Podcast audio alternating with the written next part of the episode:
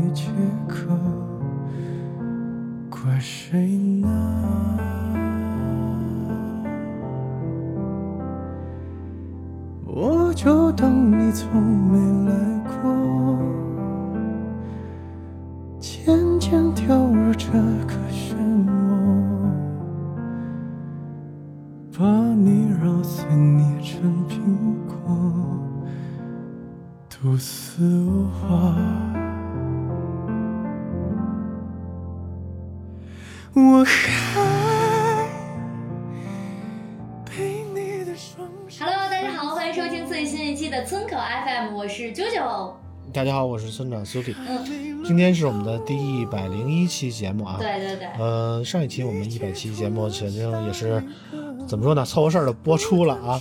有大家的网友的反馈是我们这期节目没有什么新意啊，但是也有网友听出了其中的感动啊。非常感谢大家在一百期给我们的支持，今天是我们的第一百零一期，我们百尺竿头更进一步。用大潘的话说，我们这是从头再来啊。今，天是我们的第一百零一期，然后我们也怎么说呢？还是回归我们的初心，接着聊一聊这个数码方面的新闻啊。嗯啊，今天来到直播间呢，也是怎么说呢？和之前有一期咱们聊那个年轻人要不要结婚那一期，阵容是一样的啊。那期也是相当的火爆，引起了大家非常多的广泛的关注。我们首先来欢迎这个来自于新浪数码的阿豪，欢迎豪哥。啊哈喽，大家好，我是阿豪。阿豪啊。然后那个除了阿豪以外，还有这个来自于凤凰科技的皇家评测的硕硕啊。嗯，欢迎硕硕。Hello，大家好，我是硕硕。哎，这个上一次我们在一块儿聊的时候啊，大家也是很激动啊，大家说这个怎么着不找对象啊，不那个 为什么不找对象，然后为什么要热爱工作啊，反正也是聊得很起兴。但是这一次呢，我们和上一次不太一样，因为怎么说呢，第一百零一期我们开始探讨一些新的节目录制的方式。这一次我们是头一回采用远程录制的方式啊，对还有为以往大家围坐在一个那个啊、围坐在一个这个录音台前、调音台前一块儿聊的感觉不一样。虽然我们现在也是通过一个微信群啊来面对面的互相能看见，但是怎么说呢？毕竟还是有这个物理上的差距啊。然后我们也能借此窥探一下啾啾那个房间里到底有啥。我们现在看啾啾好像躲在厕所里来录这期节目，味儿这么重的，是吧？啊，为我们说一下为什么要这么远程来录这一期节目呢？可能最终节目效果我现在都不太确定，最终会呈现出一个什么效果啊？但是呢，呃，远程录音的好处就是可以不拘泥于这个怎么固定的时间点啊，这那的，对，就可以更多的邀请一些嘉宾来，我们甚至都不用局限在四个麦克风，只能请四个人来这么一个困境了啊！我们甚至可以接入到更多的人来一起参与到我们的讨论。对对。以后呢，我想那个，比如说网友想要加入我们的讨论呀，也也成为了可能，对不对？对我们也不用说您非在北京才能跟我们一起聊。我不确定这个最终的，是就是和现场录音有什么区别啊？因为我现在感觉还是有一定的延迟啊，网络着就挺大概有那么一到两秒的延迟啊。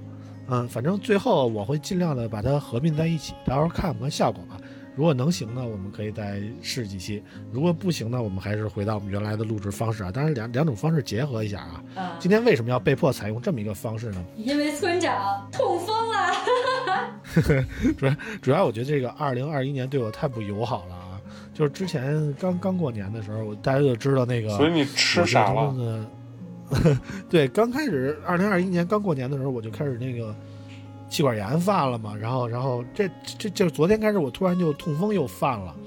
关键是我最近也没吃啥呀，就打工人打工魂，天天吃盖饭，也没有吃啥特别腐败的东西，而且现在疫情这么厉害，我也不敢出去吃去，就就就就不知道为什么突然就痛风了，现在脚肿的跟一茄子似的。我我从我们家那个客厅挪，那你别看一眼了，我操。呃，反正就是我从我们家客厅挪到厕所，就就这么五米的道儿，我得走十分钟，然后一边走伴随着一路的嗯啊嗯啊，就是娇喘，你知道吗？嗯，反正就是现在有点那个走不动，然后嗯，索性咱们就这尝试一下远程录音啊。嗯，上一期一百期呢，怎么说？很多网友给我们打赏，也有很多人给我们留言对啊。我们首先让啾啾感谢一下上期给我们留言的朋友们。好的，感谢上期节目中为我们打赏的朋友们，他们是莫文月露、季诺 Rex、海福川贝 OK、凯恩文、毕露比巴、C 我的光、魏书有道、杰 C C C 陈、一个秘密、剑萧青、立志做坏人啊、莫小轩 Memories、Old Post、齐木路飞、大理寺少卿 C、T S L T S、我不是我 Beta、宇宙老姐姐、拜可遮、旭焰木兮。碧霄 R Y O S U N 肥猫勇，感谢你们的打赏，村口 FM 在你们的支持下会越来越好哦。哎，刚才我说错了，我说给我们留言的朋友，其实是给我们打赏的朋友啊。确实感谢大家打赏，这一次打赏也是出乎意料的多啊。我看这礼拜打赏超过了，超过了五百块钱。主要 主要我们也是暴富了一把做的啊比较有意义嘛，一百期节目对不对？对，也是比较没溜儿，因为上一期节目我们一点那个关于科技的话题基本上没聊啊，唯一念了一段新闻，还是送的一个奖品啊。然后今天我们好好聊一下科技，怎么说呢？这个其实上一期节目还是有很多的网友给我们转发啊，给我们留言。嗯，我们其实也想挑几条具有代表性的留言来放到节目里念啊。但是仔细想了想，我觉得手心手背都是肉，大家对我们表示的都是这种浓浓的感情，我们念谁不念谁都不太合适，索性呃今天就不念网友留言了。然后大家如果想听想看的话，可以上我们的微博啊，上我们各大播出平台去看。大家的留言真是太多了，当然我也知道大家是为了奖品来的啊。上一期节目我们也说了，我们会抽这个一些奖品送给大家，一百期了嘛。嗯然后我们在这期节目上线是礼拜一的时候，等到礼拜二我们抽这个奖，礼拜二晚上，所以再给大家留一点时间给大家转发啊。我看大家也都特别配合，也没有一个人在这个转发的时候提抽奖俩字儿啊。但是我仔细看了一下，还是他们有抽奖号混进来，你知道吗？我也不知道他们从哪儿得到的消息，我也是服了气了。嗯，但是算了，反正我觉得绝大部分还是那个咱们的听友啊，我也看出来很多平时不太爱留言的听友，这次也都是现身了啊，非常感谢大家这么多期的支持，我们也会继续努力啊啊。然后这个今天我们正式聊聊一聊关于数码方面的话题啊，嗯，呃，上一期节目没聊，这一期我们要聊两款产品，都是这周发的啊，一个是这个爱酷七，一个是这个三星 S 二十一系列这么一个手机啊。嗯我们首先让啾啾给我们说说这个爱酷七的新闻啊。好的，一月十一号，vivo 正式发布 iQOO 7，搭载骁龙八八八处理器和基于安卓十一的呃 Origin OS，配备 FHD 分辨率、一百二十赫兹刷新率、居中打孔屏幕，后置采用四千八百万像素三摄方案，拥有双路线性马达、立体声双扬声器和等效四千毫安时容量电池，支持一百二十瓦超级快充。iQOO 7提供三种可选配色，其中黑镜、浅蓝售价三千七百九十八元起，传奇版则提供十二 GB 加二五六 GB 配置，售价四千一百九十八元起。哎，这就是爱酷七的这个新闻啊。嗯呃，我不知道这个阿豪看完这个爱酷七的发布会最大的感受是什么？嗯，你总你总给我感觉有一种便秘的感觉。嗯，我觉得我好像觉得一提到爱酷的发布会就想到紫薇，哎，这是我要哎说的啊！我爱酷的发布会给我最大的感觉就是这次看的大腿，你知道吗？对，但是后来我记得那个紫薇出完了以后，第二篇吧，第二天就有一个媒体又说，就是现在现在的科技圈都成都就是这样的了吗。嗯、哪样的？我觉得他们对于那个美女产品经理这个事儿啊，我觉得从二零二零年开始就已经是成为一个非常普遍的事情了。我们也看过嗯。很多这个所谓美女产品经理发布这个手机做介绍的这么一个过程啊，但是嗯。我觉得这是一个大浪淘沙的过程，你知道吗？像去年我们见过的什么所谓的什么 CC 位啊，还有什么 iQOO Neo 的那个颇具爷们儿相的那个产品经理啊，的之之后啊，我们发现还是这个开篇之人，这个紫薇的这个最具影响力，也是坚持到现在的这么一个美女产品经理。呃，其他的那些所谓的女性产品经理，现在都也逐渐不太出来了，也也逐渐被男性所替代，又变回去了。现在这个女性嗯产品经理真的让我感觉还是紫薇还是戳大头的那个啊！而且这一次 就紫薇一出场，就感觉她这身小白的西装啊，配一个那么短那么短的小白裙子啊，让我觉得我操，那个大白腿，啊，是吧？真的，啊，哎，但可是紫薇这回太晚了出出来的，对对对，这这怎么说呢？重重要的角色肯定都是，对吧？但是这压轴出场嘛，对爱酷发布？会的 爱酷发布会的声量都是靠紫薇来带的，紫薇一出来，热搜就上了，对，紫薇回回都能上热搜。对，回回都上，真是 对绝了。对，但也是是服气啊。还是更关注在产品上吧。对，但是在说产品之前，我们再聊两句紫薇啊。就是对于你们这两，就是对于你们这两款这个就是不打算结婚的人而言啊，你们你们偏爱这个紫薇这样类型的女性吗？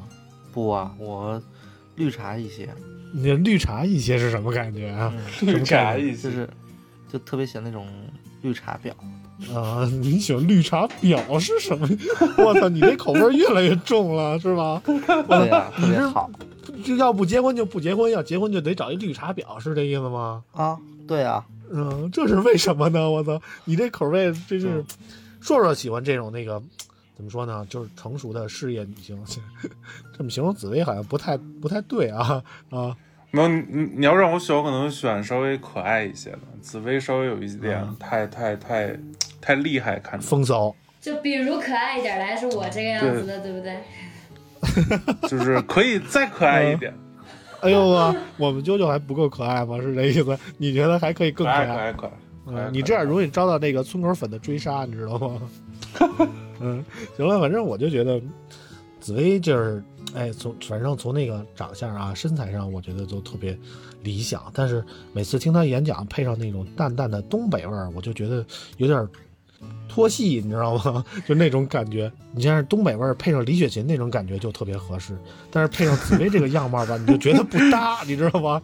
嗯，就是紫薇，我觉得她已经很尽力了，就避免出现那种东北的口音，但是你多多少少还能听出来一些。这就是我对紫薇嗯，这这印象啊啊，反正我觉得老王肯定是喜欢紫薇那样的，因为我觉得紫薇现在越来越贴近柳岩的感觉了啊。嗯，好，咱们还是聊产品吧，是因为这个产品实在是太不被期待了，咱们 说产品啊，说产品，呃，iQOO 七啊这款产品啊，反正也是，呃，怎么说呢？这个之前迪哥啊，就是去 vivo 那个，原来是阿豪的同事，新浪数码的，后来去 vivo 也来我们这儿做过几次节目的迪哥，这礼拜发了一个朋友圈，说的特别逗，说这个这是今年二零二零年的第一款骁龙八八八产品啊，大家不买合适吗？嗯对不对？嗯，我觉得它这个定语加的也是特别神奇啊！二零的确是二零二一年的第一款骁龙一八八八年产品。第一款，但是我看它的首销不是已经开始卖了吗？但是成绩不是特别的好，我看比小米十一差了挺多呢。啊，成绩还行，还可以。这两款产品还是不在一个体量上啊。我觉得小米现在售了有几十万台吧，iQOO 七的首发大概有三万多台的样子，因为它公布了一个过百万的这么一个成绩，但是算下来大概就三万多台的样子。呃，慢慢来吧。iQOO 七刚刚发售，然后还以后还有很多的路要走。阿豪对于 iQOO 七，你你这这么要说产品，你说说吧，你你你怎么看这款产品？就虽然现在很多人可能拿爱酷跟小米比，但是其实两款产品定位是完全不一样的。虽然都用八八八，嗯，小米可能嗯看着它的综合性更高更高一些，但是爱酷的话，嗯你玩游戏是完全没问题的。而且就是嗯在我用了两天爱酷之后吧，就是我是一个不是特别爱玩游戏的人。然后呢，现在我都想去用爱酷的手机来玩玩原神，对，这是给我一个最大的改变，就是我现在哎可以玩玩，就拿爱酷来玩玩原神了。嗯，其实我觉得这个对于游戏方面啊还是啾啾比较有这个这个这个说服力啊。嗯，当然，那个啾啾也没有拿到这两款产品，我们但是我看到很多人。在吐槽了，就是说这个手机的续航不是特别的好。对对，续航很很崩，因它为它续航才电四你还挺关注，别说啊，那当然，游戏手机我都比较嗯。可是它充电快啊。嗯，反正就是 iQOO 也有是很多的怎么说自身的那个自身的那个特点啊，比如说在一百二十瓦的快充，比如说这次这个后盖啊，就是就给我印象比较深刻。嗯这一次的后盖就采用了那种类似于这个 Remova 箱子的那种感觉，你知道吗？虽然它摸起来不并不是一个棱儿一个棱儿的，但它看起来真的是一个棱儿一个棱儿的。之前那个雷军发那个小米十一雷军定制版的时候，我们其实我们在小米的总部第一眼看到的时候，就看到那个它那官方介绍图啊，就感觉，哎我操，雷军这定制版怎么这么像 Remova 呢？但是实际拿到真品以后就没有那么 Remova。但是这次的 iQOO 七不一样，它真的还挺 Remova 的，虽然摸起来是平的，但是它给人一种这个一个棱儿一个棱儿的那种质感，就嗯就感觉还挺有意思的。嗯嗯，当然，那个 iQOO 七出来以后啊，各家媒体对它的评测，大家都比较中规中矩。比如说那个阿豪他们的新浪数码就出的就很常规的一个评测，但是这次皇家评测出的这个评测可就不一样了，你知道吗？感觉这一次皇家评测的这个这个 iQOO 七的评测啊，有点这个翻车的意思啊，就是嗯，就是是不知道为什么是这次这个评测是这个文案是谁写的呀？说说。哦，文案是我写的。行，那我们找着源头，这事儿就好聊了啊。反正我就觉得，这次 iQOO 七这个呃皇家评测这个评测出来以后啊，大家就感觉怎么就那么呃一边倒呢？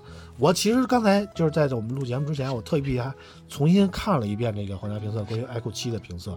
就以往那个皇家评测啊，就是上一款产品的时候，往往是单评，往往就是针对某一款产品它具体的表现做一个常规的那样的评测。嗯这一次为什么要想起啊，拉着小米十一一块儿做一个所谓的类似于对比评测的感觉呢？啊，因为它就是第一款八八八和第二款八八八嘛，这个而且嗯就是从我这边当时选品考虑，就是从第一代 iQOO 其实就是贴着小米九去做的一个产品吧，所以就是在当时他们在网友选购方面其实也都是很就是可以成为很纠结的点吧，所以当时没收到这个产品的时候就已经定了要跟小米十一做一个对比。嗯，但是从那个网友的反馈来看啊，大家都觉得怎么说呢？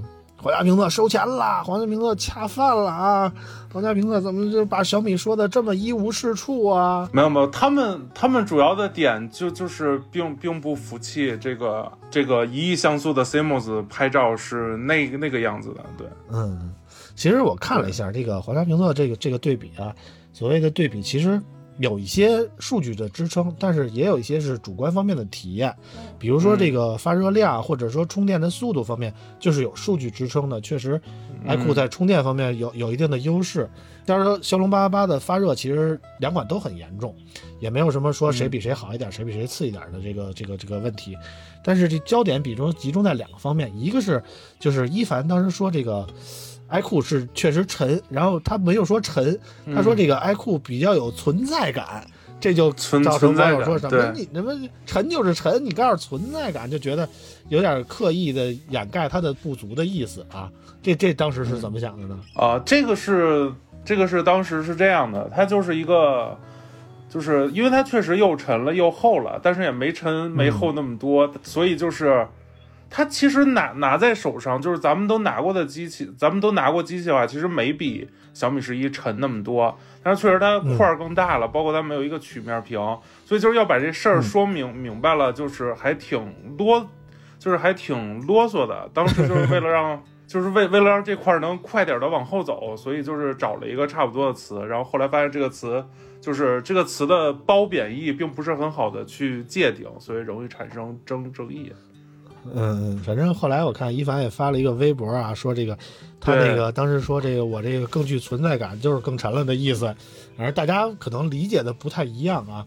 然后还有一点就是关于这个拍照方面的体验，呃，嗯。我看皇家评测的一个视频里说啊，说这个 iQOO 比如说在夜景方面啊拍照更好，然后在那个什么什么强光方面啊都是 iQOO 更好，嗯。然后嗯。尤其是其实从我那个看视频的角度来说啊，我觉得视频里呈现的唯一让我信服的就是 iQOO 有一个二十毫米焦段的人像头，那个嗯。在拍人像的表现方面确实比小米十一表现的更好，这是我我在视频里我可以接受的点。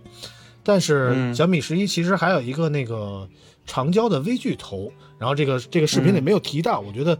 呃，嗯多多少少也是忽略了一些小米十一的优点。嗯当然了，这个关于嗯夜景其他的对比的评测啊，我就觉得其实就主观的感觉更大一点儿。就是其实嗯我、我理解，从那个视频里呈现的效果来看，可能 iQOO 七拍的能更亮，或者说更艳，嗯而小米更接近于真实的感觉那种那那那种的样张啊。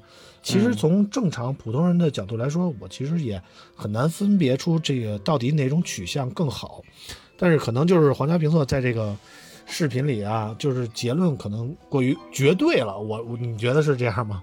呃，也可以这么说吧，但但是我觉得，嗯但是我觉得白天其实如果要是就是说在说边边角角来说的话，其实可说的还挺多的。但是，呃，夜夜晚来讲，其实我比较支持我们现在的一个结论，这样的对。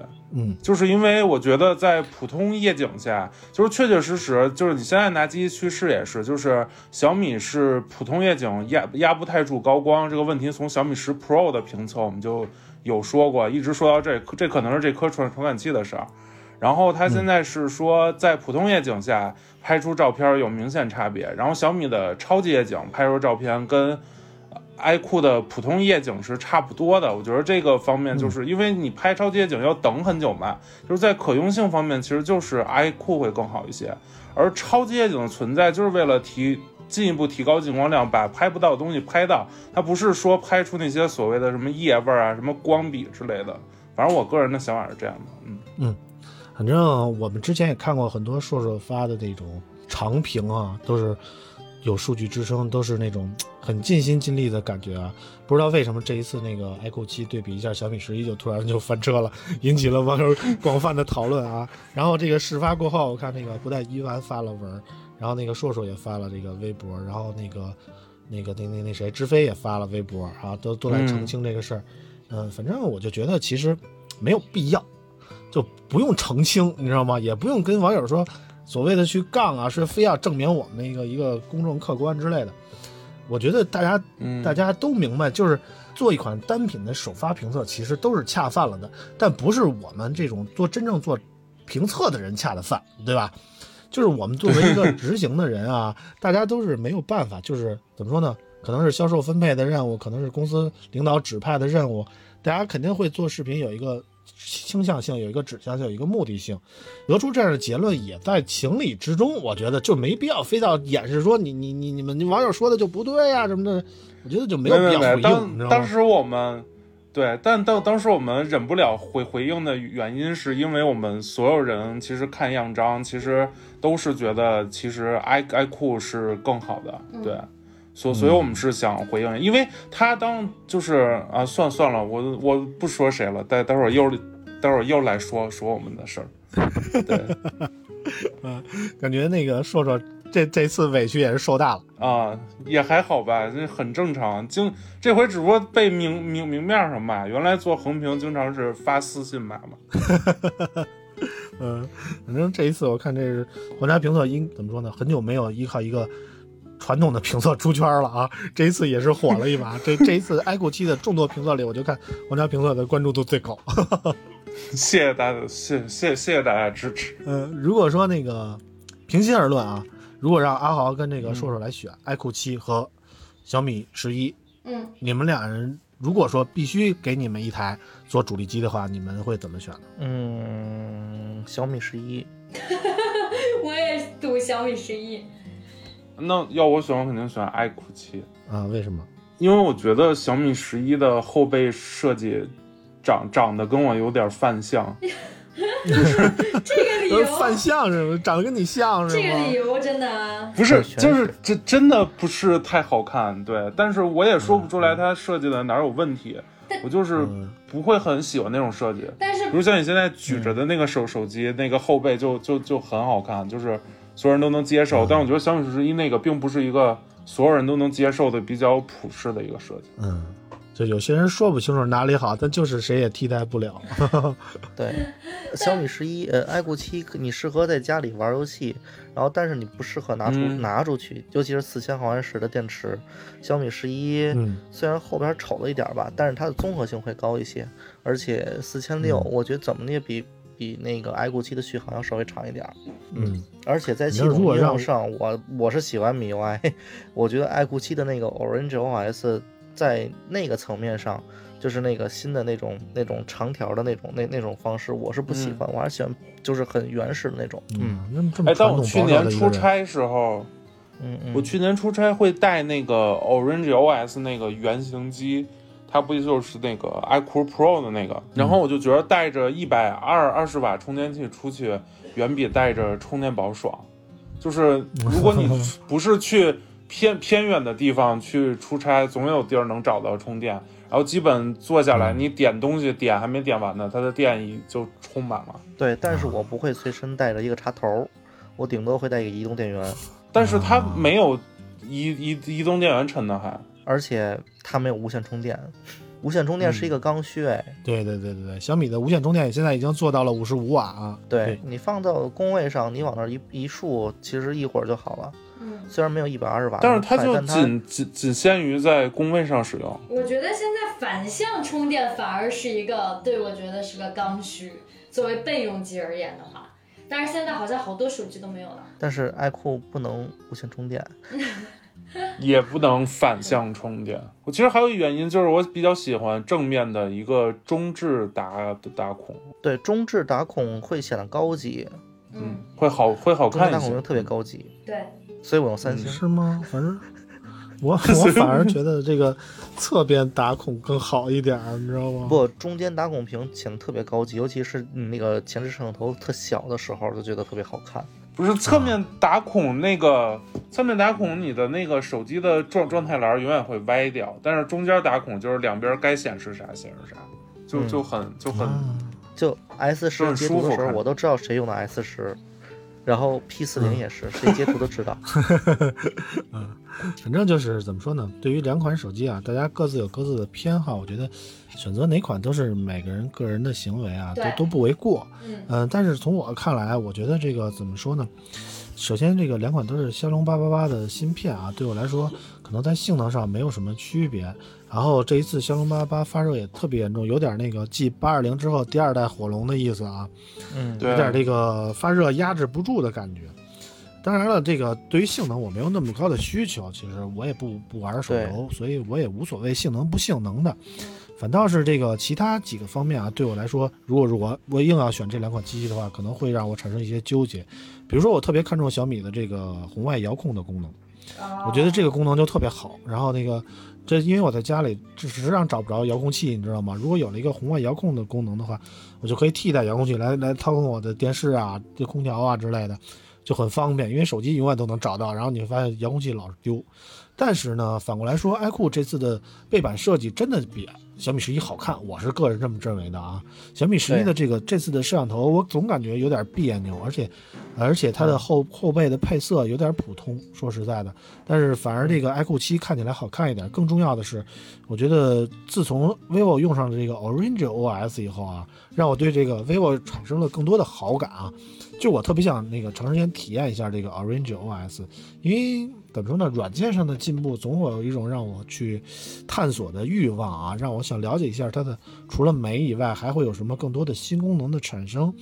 而大家其实太过于看重，比如说什么拍照的性能啊，然后什么运算的速度啊，其实对我来说，这些并不是手机最重要的一点。手机最重要的还是其实在用的过程中的体会啊。而这个 Orange OS 就是能给我带来一些全新不一样的感受。所以，如果说 iQOO 七和小米十一之间非让我选一下的话，可能我会更倾向于 iQOO 七啊，用一段时间，这是我的理解啊。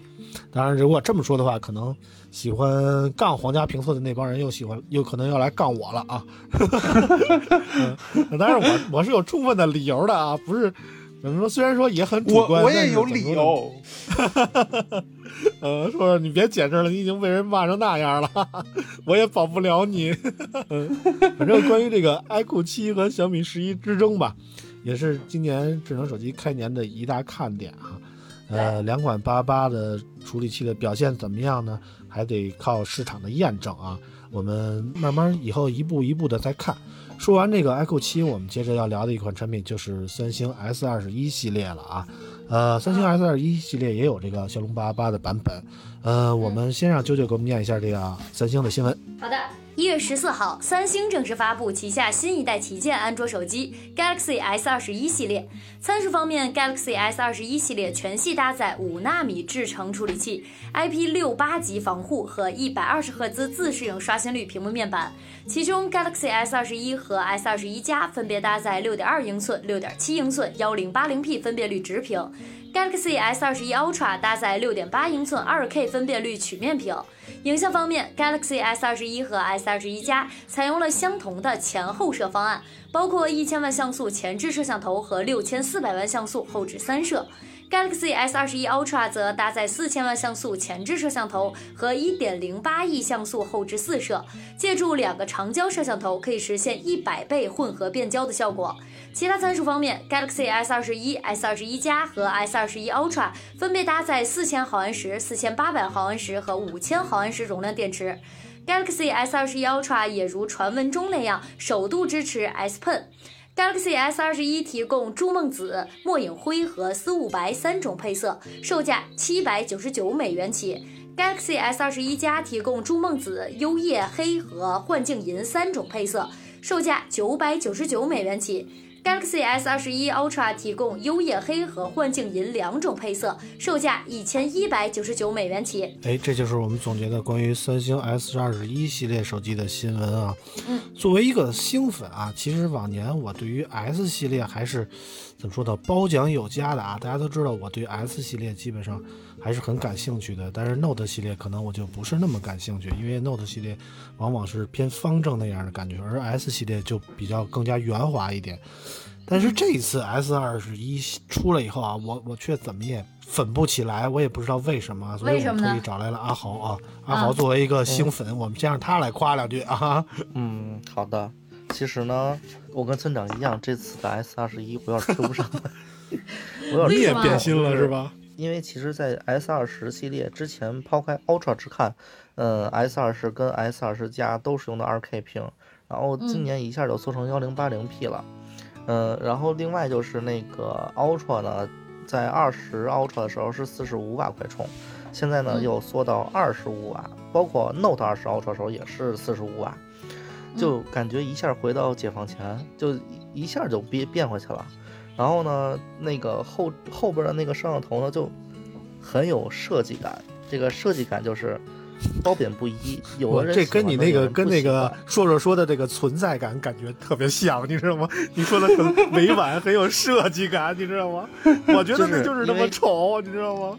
因为因为有人喜欢是就觉得还行，有人不喜欢就觉得特别丑。然后我就是喜我就是那种觉得特别丑的人。然后但是呢，其实当你拿到 S 二十一 Ultra 的时候呢，就越看越好看。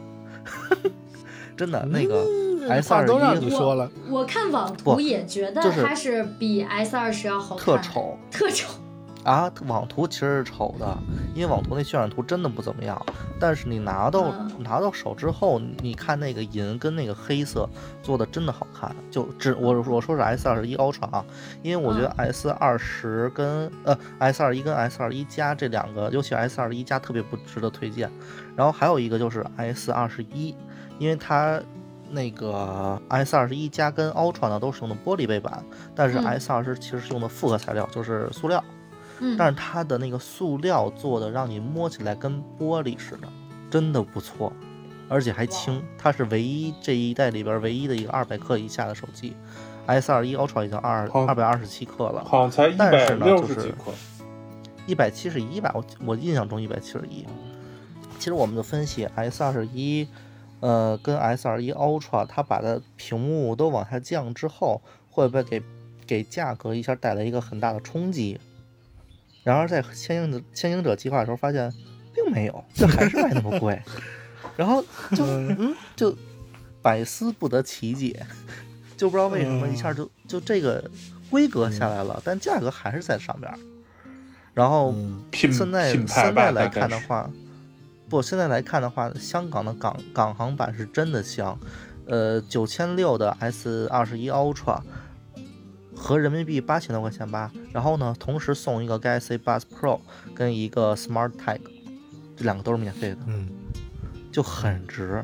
然后现在先行者计划 S 二十一 Ultra 的话是卖幺零幺九九嘛，我才犹豫半天我还没买，我觉得有点太贵了，而且。嗯，跟我现在用的 Note 二十 Ultra，其实在拍照上，我因为没有我没有那个一亿像素嘛，然后嗯，其他的也就没有什么太大变化。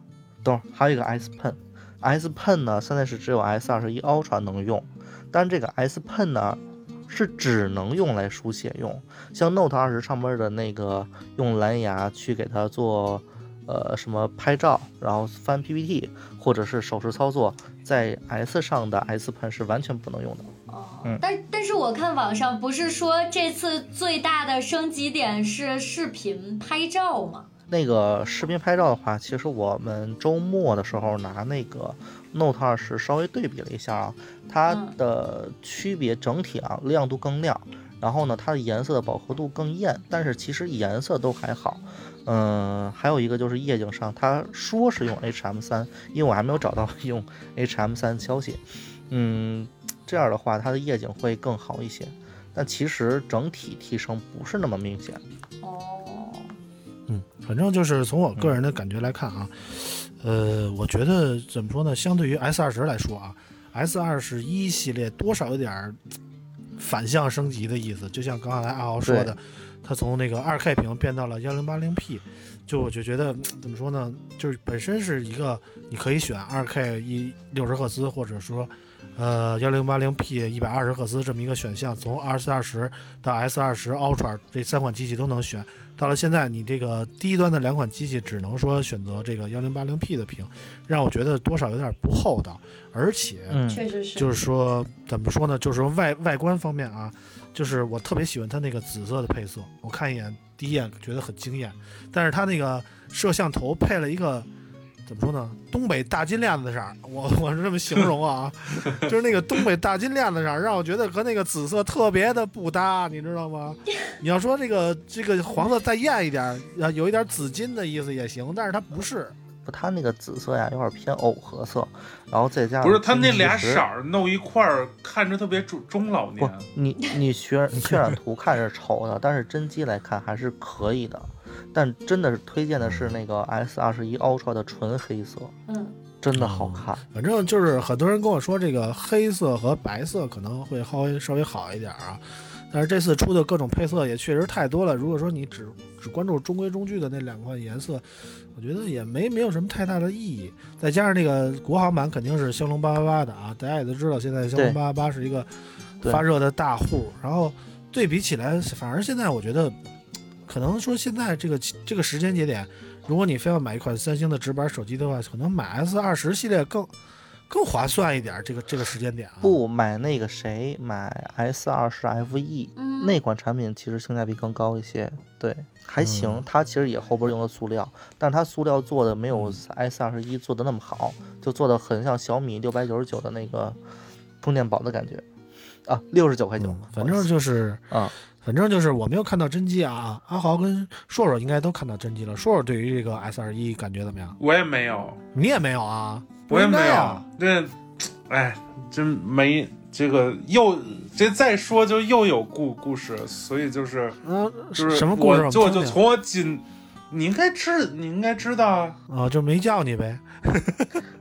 不是。没叫是有原因私下说，私下说，那个那个什么嗯。没有，我我现在就就从我已从我已知的信息来说一下，我就觉得就是说，他既然把笔引入到这个这个系列里，但是他又引入了这么不彻底，包括这根笔其实是一个没没有地方放的一个状状态，只能放在它那个壳的那个轴那儿，我就觉得这是一个、怎么说，就是稍微有一点多此一举，就是你还不如，如果你没有想真正把两个系列做融合，那就干脆就别融合。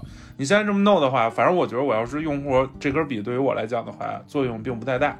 然后三款手机里，我我个人最推荐看完发布会，我最推荐是小小号那个机机器，因为它真的很轻，然后屏幕就是三星即使分辨率再低啊，但是它屏幕规格绝绝对是很顶的。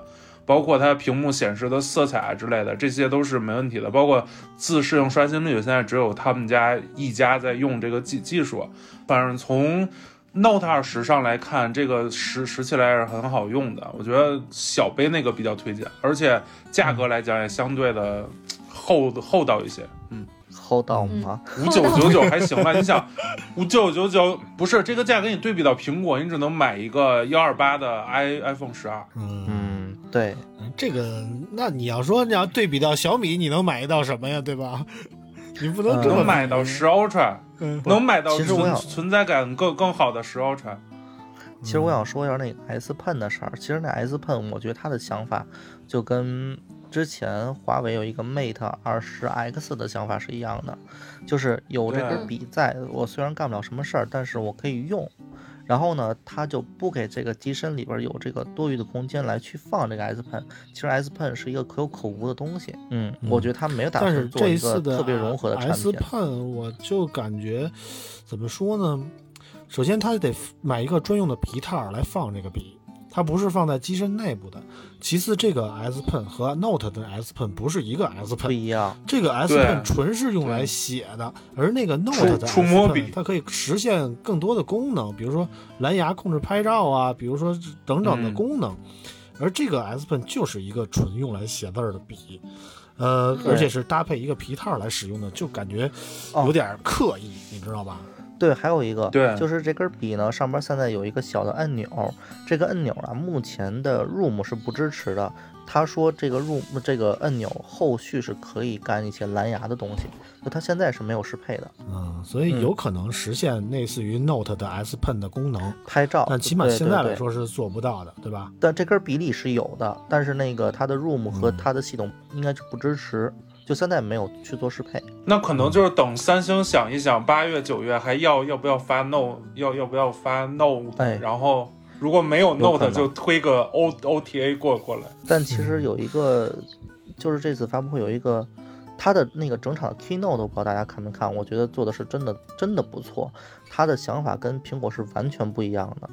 就是，但是问题是，嗯这个三星这次发布会不知道怎么想的，只能在咱们官网看，然后他们官网卡成那个德行，你知道吗？我操，我跟看幻灯片儿似的，嗯，我也不知道怎么想的，是这是唯一的渠道，然后还卡成那样。不是，他们只能在他唯一的渠道来看，就只能说这么多，嗯，就是 应该他去不了其他渠道来看。啊，对，然后呢阿豪又给我们介绍了一些内幕的情况啊。没有，就是就是就是就是这个原因吧。然后呢，另外我估计他们应该可能可能是拿卫星做的直播是是国，我估计中国可能也没拿到，就是没拿到这个 Kino 的全片儿，就是来用的卫星做的直播的录播。嗯，但是它整场的效果是真的不错。嗯，反正这一次我这个发布会也没看全，因为老是在嗯转圈儿圈儿，你知道吗？啊，反正就是看了一个大概齐，然后后来就从新闻稿儿了解了一下这款机器。怎么说呢？作为一个嗯星粉儿，我感觉 S 二十一其实挺让我失望的，我是这种感觉。然后总会有各种的传言说，啊，三星将会取取消这个 Note 系列，下半年的旗舰就是主打 Fold 了，所以三星才急于让这个 S 系列支持这个 S Pen 嘛，然后让这个嗯。Note 系列怎么说呢，成功的退隐江湖，让这个 Fold 来接班。其实我觉得也是情理之中的三星做这个嗯。呃 Fold 系列其实做的也算挺成功的，现在目前上应该算是市面上唯一可以大大批量买到的这个折叠屏手机了。而在我来看，折叠屏手机可能更多的代表未来，所以我觉得三星这么选择也是更倾向于关注未来的这么一个感觉。但是我嗯始终觉得啊，作为一个星粉儿，我要说的是，就是从具体的真正实际体验来看啊，三星手机总给我感觉有一种那个，他觉得你什么都懂的感觉。就是很多功能啊，就是像小米啊、像华为啊，它都给你放到明面儿，给你集成到系统里，然后你就会甭管你怎么找，系统菜单里翻翻翻翻翻，你能找着。但是三星不一样，三星其实它支持很多的功能，但是它需要你去官方的商店下它那些官方的应用程序，才能支持这些功能。像普通的消费者如果没有这方面的经验，不了解这方面的知识，他就不知道，他就觉得我操，三星为什么现在还三大金刚键，连个滑动手都手势都他妈的这么不好使？哎，现在对不对其实三星有呃，现在集成了，原来他妈都根本不集成，你知道吗？你必须得下 Good Luck 才能有。但是就是其实我就觉得三星做系统方面有点不走心，你知道吗？或者说他他他不是他，其实做了，但是大家不知道啊。你知道为什么那个那个 Good Luck 要才能适配到它那个全屏手势吗？为什么呢？因为谷歌系统不支持，嗯，就是最早的那个那个系统上的谷歌不支持的是全屏，然后国内做全屏呢是在谷歌基础上去做的二次开发，但是三星是全球产品嘛，它不会把这个嗯。这个整体的趋势来直接用到全球产品上，所以呢，它只能说是多给你一种选择，但不会把这个功能集成到手机上，这就是它的一个问题在。嗯但我但我个人觉得我，就是我，就是我作为一个非非星粉，我觉得三星系统哪儿不走心呢？就是这个万万 UI 自打出来之后到现在更新这么多版，但我作为一个时不时用一下三星人，我到现在没有看出有啥变化。嗯没变化。还是有有一些变化就的啊，这是特别细节的地方啊。那个 One UI 一嗯一点零到二点零的时候，就真的看不出什么太大的变化。然后二点零到三点零时候，就只是在什么下拉菜单啊、什么音量键呀、改了改，但是，嗯，就真的好像你你没有一个新鲜感在，就不像是每年在看 WWDC 时候一个新的 iOS 的一个系统给对你一个就想看完立马就想升的这么一个想法。但是三星就是。我我之前其实三星还好，就是我可能会关注社区一些啊，可能能及时的去做 developer 的一个 OTA。现在就是啊，随缘吧，什么等正式推送什么再出，反正价格 涨得也一样，嗯，就是没有什么太大的点。嗯反正就是三星对于系统的不走心啊，或者说不接地气儿啊，可能真正喜欢三星的人不会觉得，因为他们会想出各种办法去适应这个三星这个系统，所以会会研究啊。我看那个 B 站也会有很多关于这个，就就让大家帮助大家使用三星系统的这些教程。但是普通的用户可能他拿到这个手机以后，他这不会去学习那些教程，他也想不到会通过这些教程来实现别的手机本应该内置的功能，嗯对吧？嗯，一般人都不会想到这这么远，所以说这个我觉得三星手机到现在这个局面也是有一定的内在和外在的原因的啊。外因大家都知道，嗯但是内因可能大家不太了解。但是确实，三星手机在这个硬件配置方面，我觉得一直都是顶尖的。嗯当然这次的设计啊，可能说有点拉胯，但是怎么说呢？系统方面，我觉得还是应该再努力一把吧，否则也对不起这我跟阿豪这样星粉一直以来的支持，是这么说吧？还有一个就是在这次发布会的时候，他没有预告新的 Z Flip。对这个 Z Flip 其实我觉得按照往年的更新习惯，应该都是春天的时候更新的啊。但是这一次压根儿没提，可能会不会像苹果那样过一阵儿再发一个专门跟折折叠屏的手机的发布会呢？也不是没可能吧。就有可能，但是但是按照三星的风格，会给你先有一个 review，然后再去、嗯再去做。嗯，嗯嗯，新浪真是一个高端的企业，人家说话都是夹杂着英文啊，给给你一个高端的 语音。然后然后然 后然后其实还有一个，就其实还有一个就是，嗯，三星的这两个今天今这次出的还有一个那个配件儿 Galaxy Buds Pro。嗯，Buds Pro 其实怎么说呢？从我的角度来看，它就是一个入耳式的 Buds Leaf 啊。但是那个对 Buds Leaf，我其实这么多年，呃，就是自从出了以后我就买了，买了以后一直带着。我之前一直说 Buds Leaf 是特别适合那个像我们这种开电动车的人啊戴的这么一个耳机，因为它戴头盔以后它不卡耳朵，它它不会因为那个伸出来一根棍儿而导致你那个戴上头盔以后这个耳机就出去了。但是对于普通的人来说，我觉得巴兹 Leaf 的降噪效果真的不行。听阿豪介绍，好像这次八兹 Pro 的降噪效果同样也是不太行哈。它其实是这样，我当时对这个 Buds Pro 的那个预期特别高，因为我是喜欢 Buds Pro 呃 Buds 加的那一款，我特别喜欢那个，就是你嗯。戴上去以后，重这个存在感真的不高，就你你戴上去以后，嗯。哎，很轻盈，存在感。嗯，存在感不高。你你又在 Q 硕硕，我听出来了啊。没有没有没有没有。然后呢，但是挺好，这次所以所以呢，这次那个 Buzz Pro 加了一个它的主动的 ANC 降噪，我觉得哇，这个耳机我终于能用上它了。但是我我管我管他们那边借嘛，借我就想试一下，我发现其实你被动的这种就是物理降噪嘛，你已经把这个大部分的噪音能隔掉了，就对隔掉了，嗯格嗯，隔隔啊，对，反正差不多这意思吧，就隔掉了。你要然后呢不行你就说英文，没事儿啊，我们能听懂，没哎不是事儿啊。然后呢你再打开，你再打开主动降噪的时候，发现效果微乎其微。啊啊，所以还是绝大多数情况下还是来自于被动降噪啊。嗯被动降噪有一个很大的基础，然后呢，你你打开到降噪，发现是有用的，但是这种有用的效果呢，发现就是你其他周围的声音是变小了，但是却还都在。啊，哦，给你把声音周周围的环境音量调低了一点。对，但你能你能感觉到，哗一下变就是开到降噪了，但是呢，旁边说话声啊，然后车声啊，然后包括什么声，哎，怎么还在？就还有，嗯，嗯啊，但是颜色确实好看，就你戴上以后特别的赛博 朋克。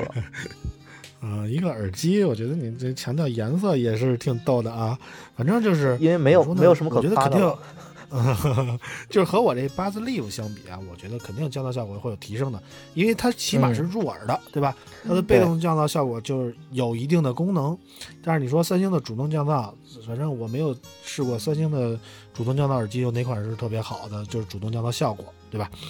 所以我觉得，如果喜欢三星的话，如果你用的三星手机，也可以考虑一下八字 Pro。但是耳机这个东西啊，如果你真的要降噪的话，我觉得还是 BOSS 的那个真无线降噪的还是对顶尖的，其他的那个真的就都都一般啊。其实其他的对我来说感觉都一般啊。嗯嗯，但是呢，如果你有一个三星的全家桶，如果你要有一个三星的全家桶，然后连上这种耳机是很方便的，它可以跟苹果一样，就是做那种无缝的连接。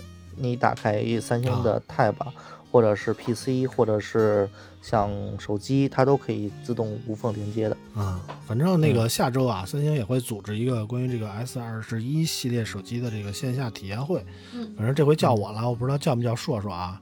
嗯，感觉硕硕有故事。然后那个 到到时候我会去现场感受一下这个 S 二十一。如果我的脚好了的话啊，能走道儿的话啊，我就会去现场感受一下。如果如果我还走不了道，可能我还就是无缘了啊。反正就是到时候现场去看看。然后我的重点其实也和阿豪差不多放在这个耳机上面。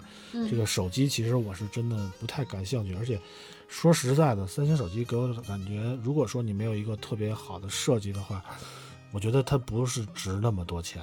我是说实话实说啊，它不值一万一万一万多，你买一个三星二十一 Ultra，我觉得有点亏得很啊。但是它的用料全都堆上去了呀。S 1 Ultra 真的是能把能能把就是现在有的料全都堆上去了。嗯，像 LTPO 的屏，然后像拍摄，像防水。其实防水是一个三星一直以来的一个传统吧，到从 S 7开始不就支持防水了吗？S 6 Edge 不支持，嗯，从 S 7支持之后，S 7、S 8、S 9、S 10、S 20、二十一这几代都支持 IP 六八。其实你可以看到，国内厂商虽然它的价格不高，但是呢，它的防水性基本不提。我记得之嗯。前华为是提过的，Mate 四十、嗯。Mate 三十、P 四零 Pro 和 P 三零 Pro，Mate 四十也是 Mate 四十 Pro，就一定在 Pro 的那个级别上，它才支持 IP 六八，其他的都是 IP 五三。其实防水级别的高低呢，也验证了一个产品它对这个设计啊、做工啊一个考量在，对吧？嗯那也就是意味着价格。嗯嗯现在这个现在这场景特别像两两两个星粉在相互宽宽慰。明显就是这样。就是怎么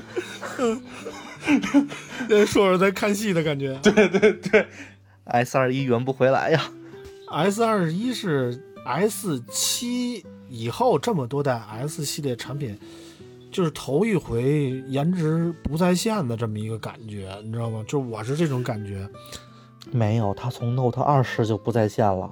我说的是 S 系列啊，对吧？嗯我觉得每一代 S 系列的表现还是很稳定的，但是这一次 S 二十一真的让我感觉爱不起来，爱不动，嗯，就是搞得我们这两个星粉现在也是，呃，出奇出人意料的这个唉声叹气啊，让这个硕硕在这儿高兴，你知道吗？自我相互安慰。S 一、嗯 S 二一设计是一般，但是当你真正拿到手上的时候是另一个感觉。这个我觉得，如果你要对 S 二一这个系列感兴趣的话，可以到它的线下的门店去看一眼，去摸一下，嗯然后你再用用。它嗯其实做的就还挺好的，嗯虽然啊是那样的样子。嗯，但是怎么说呢？我觉得从我的个人观点来说啊，手机的颜值是它我购买手机的第一大动力。这手机如果它长得不好看，它什么配置再高，什么系统再好，我都不再考虑了。这个长得好看是我买手机的第一大前提条件，嗯你知道吗？所以这次 S 二十一，其实之前 S 系列没有过这样的问题，但这次 S 二十一让我觉得真的出了很大的问题啊！我也不知道是在为之后的 Z Z Flip 系列发发力呀、留力呀，还是说已经把所有的重点都挪到 Fold 上了。反正嗯我觉得三星还是需要努力吧。嗯如果这次 S 二十一的价格全线都下来了，其实也是一个好事儿。你比如说，像去年 S 二十跟 S 二十加，它的价格很高，但是如果 S 二十一一下降到，比如现在是五九九九嘛，降到五五九九、五四九九或者四九九九，这个价格就很香了，对吧？S 二十一卖到五千九百九十九或六千一，这都没问题。然后 i no 那个 S 呃那 S 二十一 Ultra 卖八千九九千，嗯，就完全是没你按问题你。按三星的体量和出货量来说，怎么说呢？和国内的厂商比性价比还是没法比的，对吧？当然，三星的手机降价的也快，你也不着急买的话呢，你等半年可能会有一个不错的价格。当然，那个半年以后国内的智能手机会发生什么样，对吧？也不好说了就。三星手机价格贵也是因为它的关税高啊。对，你说的有道理。反正就是身为一个进口的手机，确实没办法。嗯对对啊，就跟你买苹果似的。嗯，对，反正这次 S 二十一发发布了以后啊，我我的感觉是挺悲观的，但是我没想到阿豪跟我一样悲观啊。我觉得阿豪应该按照以往的不啊，我是我是先抑后扬，前边悲观，然后哎，他说哎，好惊喜。行吧行吧，我们等着回头我上手以后，那个看看能不能养起来啊，就怕这个一蹶不振啊，从此那个立不起来了。我觉得这种可能性还是很大的。嗯，呃啾啾也觉得阿豪从此立不起来了，你看看。不，我立起来了，我扬起来了呀。行吧，反正关于 S 二十一我们就说这么多啊。然后今天我是我们尝试远程录制的第一期节目，可能会有比较多的延迟，也可能在后期上会对我迎来很大的挑战啊。可以说是困难重重啊！今天我们就不聊太多了，然后留多一点时间给我做后期啊，然后尝试嘛。但我觉得什么事儿都得迈出第一步，能不能行，咱们通过结果来说啊。嗯，我们这次是远程录制，看看效果如何。如果效果好的话，我们以后可以再尝试；如果效果不好的话，我们再回复到之前的那种聚在一起当面聊的呃条件，也不是不可以啊。反正都都可以尝试嘛，对吧？嗯大家都是成年人，嗯多尝试一点总比固步自封的强，对吧？对对对，啊，行了，那个今天就聊这么多吧。嗯感谢大家的参与啊，我们这个也挺晚的了。嗯，然后今天我们这期节目就先到这我们下期节目再见，拜拜。拜拜。拜拜。拜拜拜拜。